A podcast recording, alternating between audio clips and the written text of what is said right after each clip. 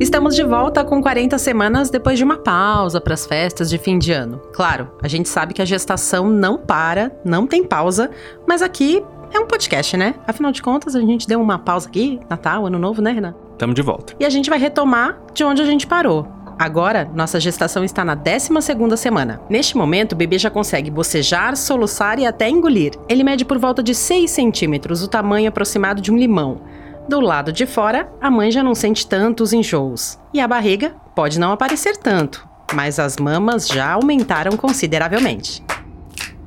Esse é o podcast 40 Semanas. Aqui você acompanha a cada sete dias o desenvolvimento de três bebês. Agora, eles estão nos úteros da Raízia. E a semana tá sendo normal. Da Letícia. Oi, agora tô te ouvindo, tudo bem? E da Juliana. Oi, boa tarde. Desculpa demorar para responder. 12ª semana de gestação é um marco importante. Um terço da jornada já se foi. Os enjoos costumam deixar de ser tão frequentes e a possibilidade de um aborto espontâneo cai consideravelmente. É nessa altura da gravidez também que a mulher e o parceiro costumam contar para todo mundo que vem um bebê por aí. Até porque, dependendo do corpo da mulher, já tem uma leve barriguinha aparecendo. Nessa sequência de anúncios podem estar os avós, os eventuais padrinhos da criança, possíveis padrinhos de casamento do casal, amigos, colegas de trabalho e os chefes. E é sobre esse ambiente de trabalho que nós vamos falar. E assim, a bicho tá pegando que hoje é meu último dia. Então, você imagina que eu não consigo nem um segundo de. Só mandar invite. Via Skype. Essa é a Maju. Eu sou diretora de negócios. E agora faz uns três, quatro meses é, eu assumi novas novas divisões. Ela recebeu uma promoção há poucos meses de ter o segundo filho. E eu fui acompanhar o que seria o último dia de trabalho dela antes da licença. A equipe aumentou de 8 para 40 pessoas quase.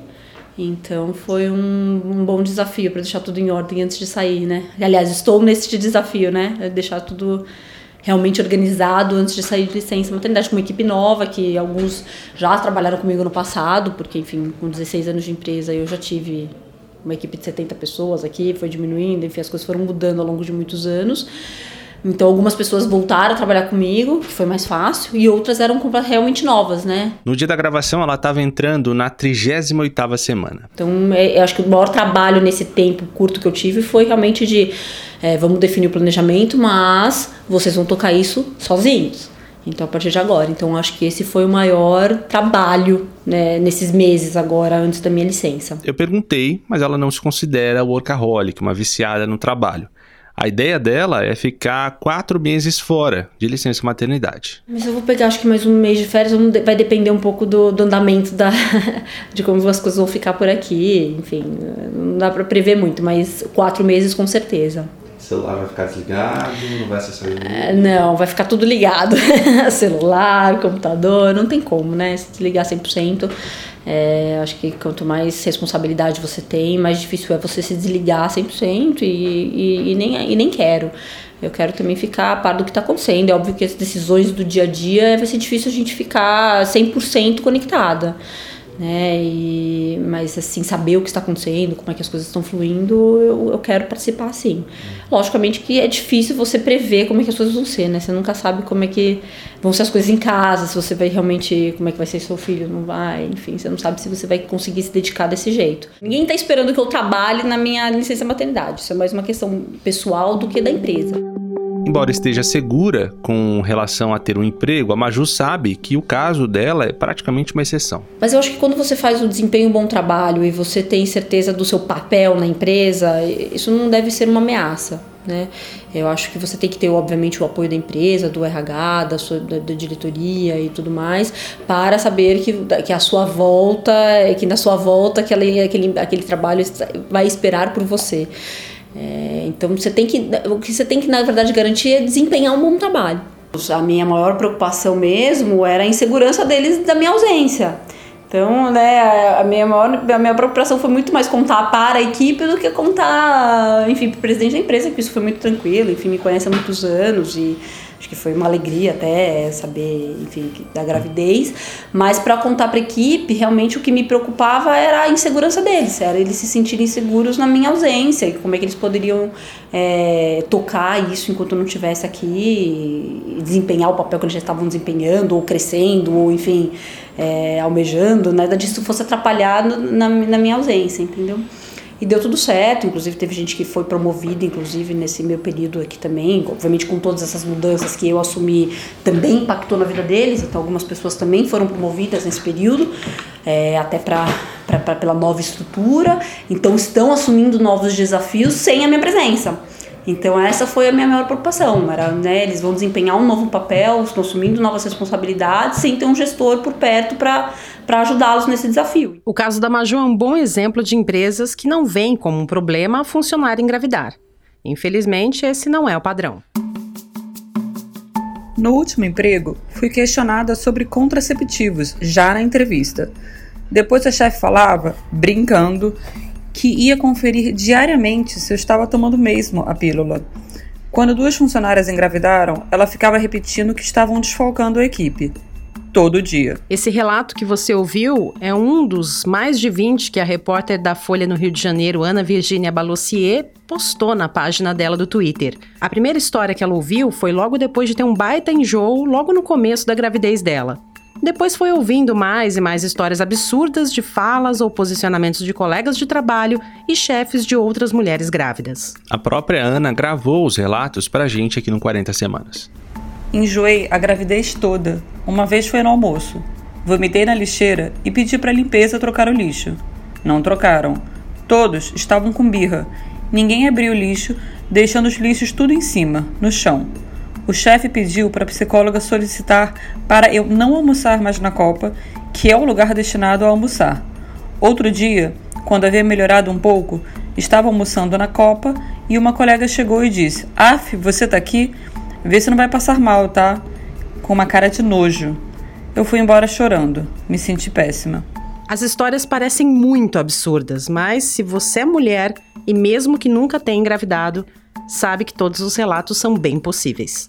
Uma amiga minha me contou que o chefe dela reuniu todas as mulheres e criou uma escala de gravidez para que ele só ficasse com uma funcionária afastada por vez. Se alguma engravidasse fora da escala, seria mandada embora. Mesmo em outras modalidades de emprego, como em uma sociedade, por exemplo, a mulher gestante também pode ser vítima de algum tipo de abuso. Eu trabalhava em uma empresa da qual eu era sócia. Essa é a Marcela, e por uma questão de segurança a gente não vai dizer o nome real dela e nem vai mostrar aqui a voz dela real, por isso a gente distorceu. E durante a gravidez eu tive alguns problemas logo no início. Então, com dois meses de gravidez mais ou menos, eu tive um sangramento e eu precisei ficar de repouso e a partir dali. A gravidez da Marcela era de risco, então ela precisou de um tempo maior de repouso. E o que eu tinha era uma sobrecarga de trabalho e essa carga de trabalho não diminuía, então mesmo de repouso eu continuava recebendo solicitações, eu continuava recebendo ligações, esse repouso não era respeitado. Eu voltei a trabalhar depois de um período e continuei com uma sobrecarga muito grande de trabalho. Isso foi me gerando uma hipertensão e o meu médico achou melhor me afastar. Eu voltei a ficar de repouso e eu sentia muitas dores, então eu continuava de repouso em casa, recebia solicitações de trabalho porque não parava e não tinha condições de ficar muito tempo sentada trabalhando.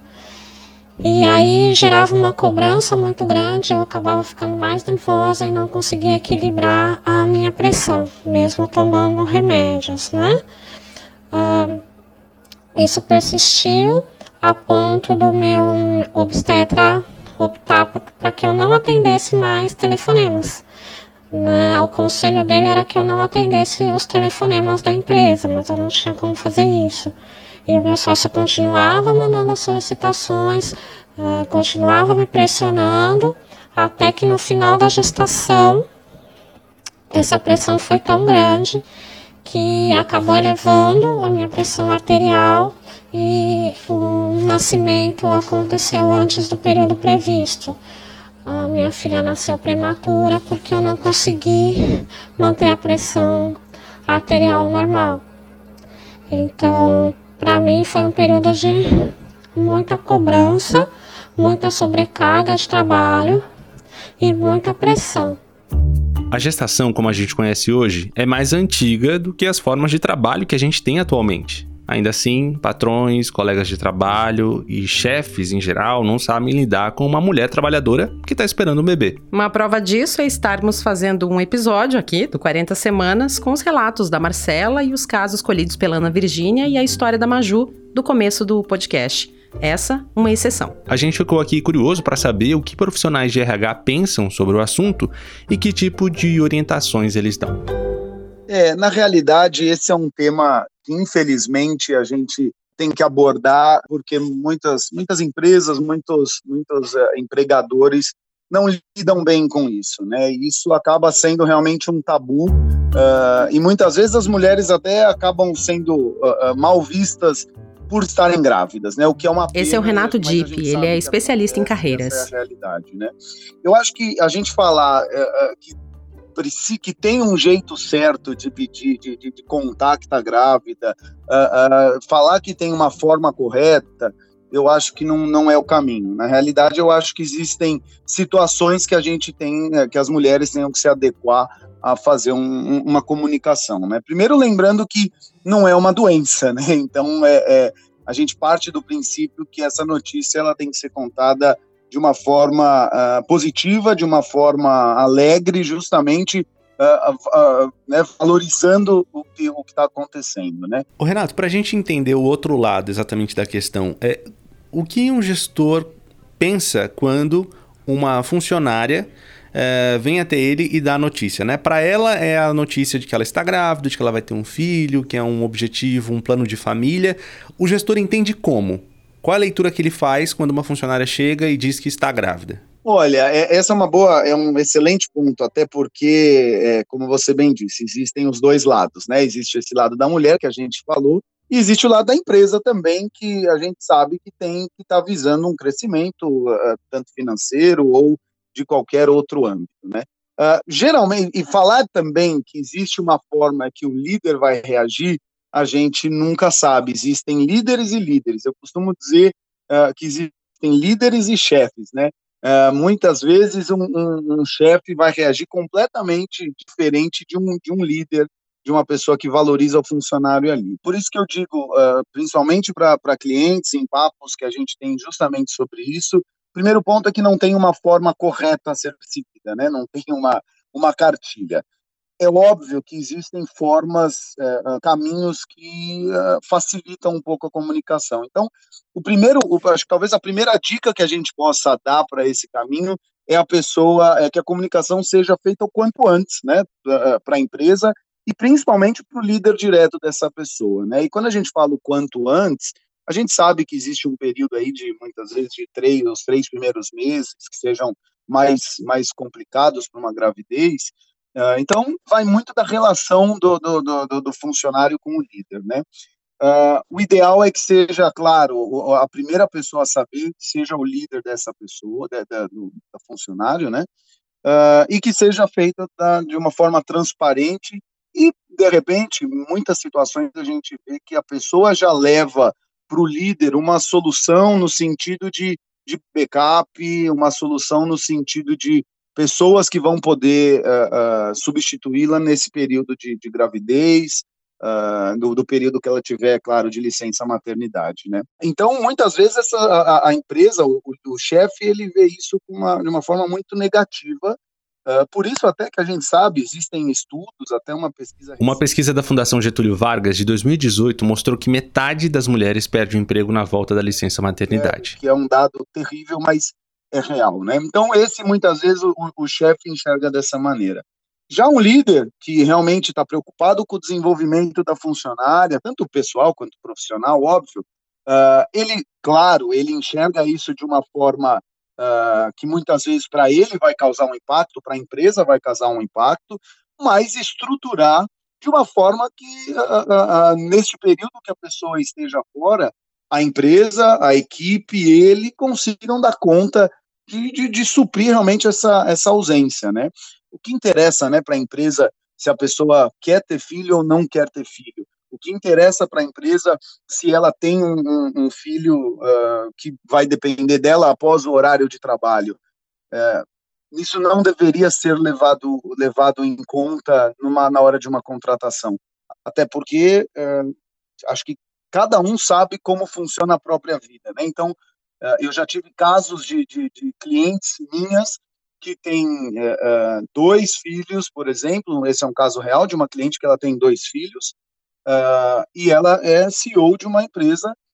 O marido tem um horário mais flexível, então ele faz grande parte das atividades com, com, com as crianças e etc. Então, é, quem sabe a dinâmica da própria casa? Isso não cabe à empresa julgar para que tome uma decisão. Então, na minha opinião, é um grande absurdo isso ser levado em conta na hora de uma contratação. Então, por que escolher? Então, se eu tenho um homem ou uma mulher que está grávida, ou que, no caso, vai ter um filho. É, então, quer dizer que eu posso escolher o homem, mesmo ele sendo, talvez, é, tendo menos desenvolvimento na parte de competências técnicas e etc., só porque ele não vai ter um filho? Um outro problema que a gente apontou foi o de mulheres que, durante a entrevista de emprego, têm que responder se já têm ou se pretendem ter filhos. A gente acredita aqui no 40 Semanas que um caminho para acabar com esse estigma sobre mulheres é uma condição de igualdade de gênero quando o assunto é o afastamento do trabalho para se dedicar a um bebê que nasceu, bebê que foi feito por duas pessoas, né? Exatamente. Claro, a gente sabe que a gestação é diferente para homens e para mulheres, inclusive a gente falou disso no episódio anterior. Mas há jeitos de fazer essa divisão de forma que a criança seja sempre beneficiada. Essa ideia não é nossa, não. Ela existe e já é aplicada em alguns países da Europa. Aqui no Brasil, há hoje uma proposta de emenda à Constituição rolando para que a licença parental seja compartilhada. O projeto está tramitando no Senado. Por enquanto, as mulheres têm direito de ficar com os bebês recém-nascidos entre 4 e 6 meses. Os homens podem ficar no máximo 20 dias. Alguns conseguem se programar e juntar as férias, passando 60 dias com o filho que acabou de nascer. Diante desses números, fica mais fácil entender a conta que empregadores podem fazer quando tem que decidir entre um homem e uma mulher para preencher uma vaga, né? E na próxima semana, a 13 terceira, algo foge do roteiro. E uma das mães que a gente está acompanhando chama a gente aqui para conversar. A gente espera você. Até lá.